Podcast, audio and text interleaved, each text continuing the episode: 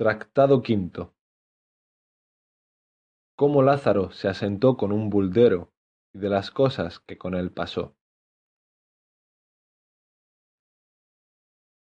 En el quinto por mi ventura di, que fue un buldero, el más desenvuelto y desvergonzado, y el mayor echador dellas que jamás yo vi, ni ver espero, ni pienso que nadie vio, porque tenía y buscaba modos y maneras y muy sutiles invenciones en entrando en los lugares do había de presentar la bula, primero presentaba a los clérigos o curas algunas cosillas, no tampoco de mucho valor ni substancia, una lechuga murciana, si era por el tiempo, un par de limas o naranjas, un melocotón, un par de duraznos, cada sendas peras verdiniales.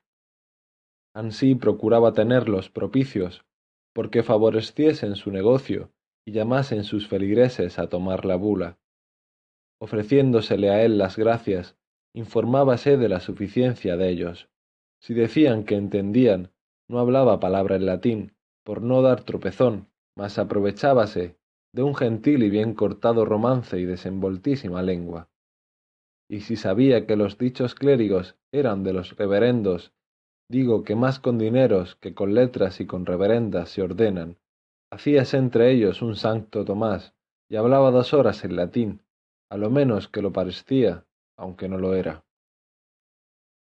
Cuando por bien no le tomaban las bulas, buscaba cómo por mal se las tomasen, y para aquello hacía molestias al pueblo, y otras veces con mañosos artificios. Y porque todos los que le veía hacer sería largo de contar, diré uno muy sutil y donoso, con el cual probaré bien su suficiencia.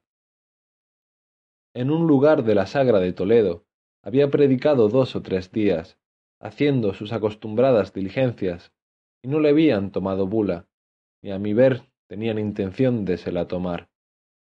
Estaba dado al diablo con aquello, y pensando qué hacer, se acordó de convidar al pueblo, para otro día de mañana despedir la bula.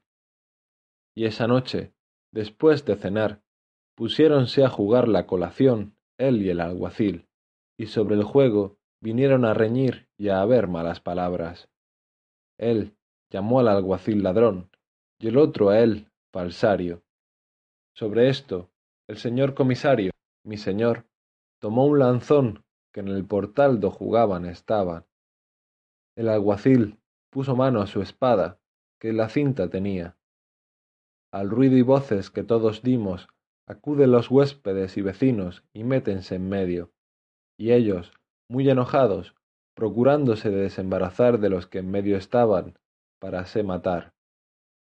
Mas como la gente al gran ruido cargase y la casa estuviese llena de ella, viendo que no podían afrentarse con las armas, decíanse palabras injuriosas, entre las cuales el alguacil dijo a mi amo que era falsario, y las bulas que predicaba que eran falsas. Finalmente, que los del pueblo, viendo que no bastaban a ponellos en paz, acordaron de llevar el alguacil de la posada a otra parte, y así quedó mi amo muy enojado. Y después que los huéspedes y vecinos le hubieron rogado que perdiese el enojo y se fuese a dormir, se fue, y así nos echamos todos.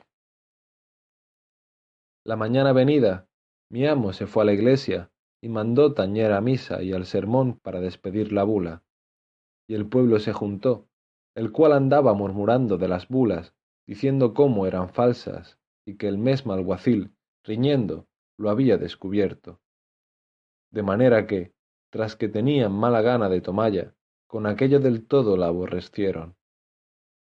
El señor comisario se subió al púlpito y comienza su sermón y a animar la gente a que no quedasen sin tanto bien e indulgencia como la santa bula traía. Estando en lo mejor del sermón, entra por la puerta de la iglesia el alguacil y, desque hizo oración, levantóse y, con voz alta y pausada, cuerdamente comenzó a decir Buenos hombres, oídme una palabra, que después oiréis a quien quisiéredes.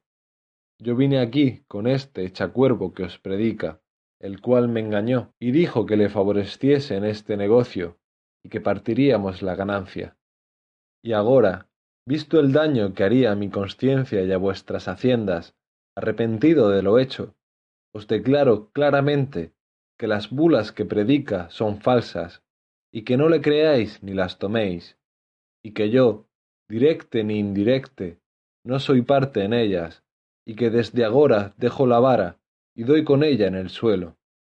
Y si en algún tiempo éste fuere castigado por la falsedad, que vosotros me seáis testigos, como yo no soy con él, ni le doy a ello ayuda, antes os desengaño y declaro su maldad. Y acabó su razonamiento. Algunos hombres honrados que allí estaban se quisieron levantar y echar el alguacil fuera de la iglesia por evitar escándalo. Mas mi amo les fue a la mano y mandó a todos que, so pena de excomunión, no le estorbasen, mas que le dejasen decir todo lo que quisiese. Y ansí, él también tuvo silencio, mientras el alguacil dijo todo lo que he dicho. Como calló, mi amo le preguntó si quería decir más que lo dijese. El alguacil dijo, Harto hay más que decir de vos y de vuestra falsedad, mas por agora basta. El señor comisario se hincó de rodillas en el púlpito y, puestas las manos y mirando al cielo, dijo ansí Señor Dios, a quien ninguna cosa es escondida, antes todas manifiestas, y a quien nada es imposible, antes todo posible. Tú sabes la verdad y cuán injustamente yo soy afrentado. En lo que a mí toca, yo lo perdono, porque tú, Señor, me perdones. No mires a aquel que no sabe lo que hace ni dice, mas la injuria a ti hecha te suplico, y por justicia te pido no disimules. Porque alguno que está aquí, que por ventura pensó tomar aquesta sancta bula, y dando crédito a las falsas palabras de aquel hombre, lo dejará de hacer. Y pues es tanto perjuicio del prójimo, te suplico yo, Señor, no lo disimules, mas luego muestra aquí milagro, y sea de esta manera, que, si es verdad lo que aquel dice y que yo traigo maldad y falsedad, este púlpito se hunda conmigo, y meta siete estados debajo de tierra, do él ni yo jamás parezcamos, y si es verdad lo que yo digo y aquel, persuadido del demonio, por quitar y privar a los que están presentes de tan gran bien, dice maldad, también se ha castigado, y de todos conocida su malicia. Apenas había acabado su oración el devoto señor mío, cuando el negro alguacil cae de su estado, y da tan gran golpe en el suelo, que la iglesia toda hizo resonar, y comenzó a bramar y echar espumajos por la boca, y torcella y hacer visajes con el gesto, dando de pie y de mano, revolviéndose por aquel suelo a una parte y a otra. El estruendo y voces de la gente era tan grande que no se oían unos a otros. Algunos estaban espantados y temerosos. Unos decían, El Señor le socorra y valga. Otros, bien se le emplea, pues levantaba tan falso testimonio. Finalmente, algunos que allí estaban, a mi parecer no sin harto temor, se llegaron y le trabaron de los brazos, con los cuales daba fuertes puñadas a los que cerca de él estaban. Otros le tiraban por las piernas, y tuvieron reciamente, porque no había mula falsa en el mundo que tan recias coces tirase. Y así le tuvieron un gran rato, porque más de quince hombres estaban sobre él, y a todos daba las manos llenas, y, si se descuidaban, los hocicos. A todo esto, el señor mi amo estaba en el púlpito de rodillas, las manos y los ojos puestos en el cielo, transportado en la divina esencia, que el planto y ruido y voces que en la iglesia había no eran parte para apartalle de su divina contemplación. Aquellos buenos hombres llegaron a él y, dando voces, le despertaron y le suplicaron quisiese socorrer a aquel pobre que estaba muriendo y que no mirase a las cosas pasadas ni a sus dichos malos, pues ya de ellos tenía el pago. Mas si en algo podría aprovechar para librarle del peligro y pasión que padecía, por amor de Dios lo hiciese, pues ellos veían clara la culpa del culpado, y la verdad y bondad suya, pues a su petición y venganza el Señor no alargó el castigo. El señor comisario, como quien despierta de un dulce sueño, los miró y miró al delincuente, y a todos los que al derredor estaban, y muy pausadamente les dijo Buenos hombres, vosotros nunca habíades de rogar por un hombre en quien Dios tan señaladamente se ha señalado. Mas pues Él nos manda que no volvamos mal por mal y perdonemos las injurias. Con confianza podremos suplicarle que cumpla lo que nos manda, y su majestad perdone a éste que le ofendió, poniendo en su santa fe obstáculo.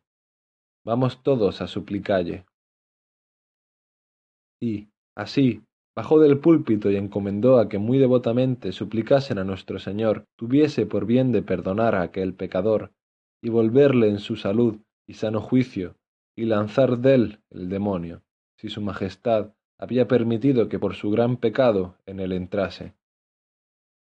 Todos se hincaron de rodillas, y delante del altar, con los clérigos, comenzaban a cantar con voz baja una letanía. Y viniendo él con la cruz y agua bendita, después de haber sobre él cantado, el Señor mi amo, puestas las manos al cielo y los ojos que casi nada se le parecía, sino un poco de blanco, comienza una oración no menos larga que devota, con la cual hizo llorar a toda la gente, como suelen hacer en los sermones de pasión de predicador y auditorio devoto, suplicando a nuestro Señor, pues no quería la muerte del pecador, sino su vida y arrepentimiento, que aquel encaminado por el demonio y persuadido de la muerte y pecado, le quisiese perdonar y dar vida y salud, para que se arrepintiese y confesase sus pecados.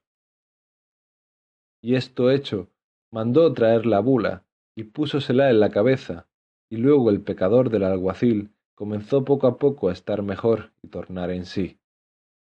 Y desde fue bien vuelto en su acuerdo, echóse a los pies del señor comisario, y demandóle perdón, y confesó haber dicho aquello por la boca y mandamiento del demonio. Lo uno, por hacer a él daño y vengarse del enojo, lo otro, y más principal, porque el demonio reciba mucha pena del bien que allí se hiciera en tomar la bula. El señor mi amo le perdonó, y fueron hechas las amistades entre ellos. Y a tomar la bula hubo tanta priesa, que casi ánima viviente en el lugar no quedó sin ella, marido y mujer, hijos y hijas, mozos y mozas. Divulgóse la nueva de lo acaecido por los lugares comarcanos, y cuando a ellos llegábamos no era menester sermón ni ir a la iglesia, que a la posada la venían a tomar, como si fueran peras que se dieran de balde de manera que en diez o doce lugares de aquellos alderredores donde fuimos, echó el señor mi amo otras tantas mil bulas sin predicar sermón. Cuando él hizo el ensayo, confieso mi pecado, que también fui dello espantado y creí que ansí era, como otros muchos.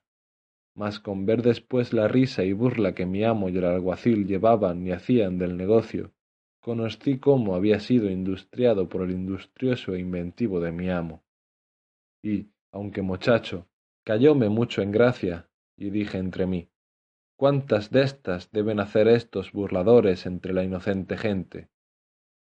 Finalmente, estuve con este mi quinto amo cerca de cuatro meses, en los cuales pasé también hartas fatigas.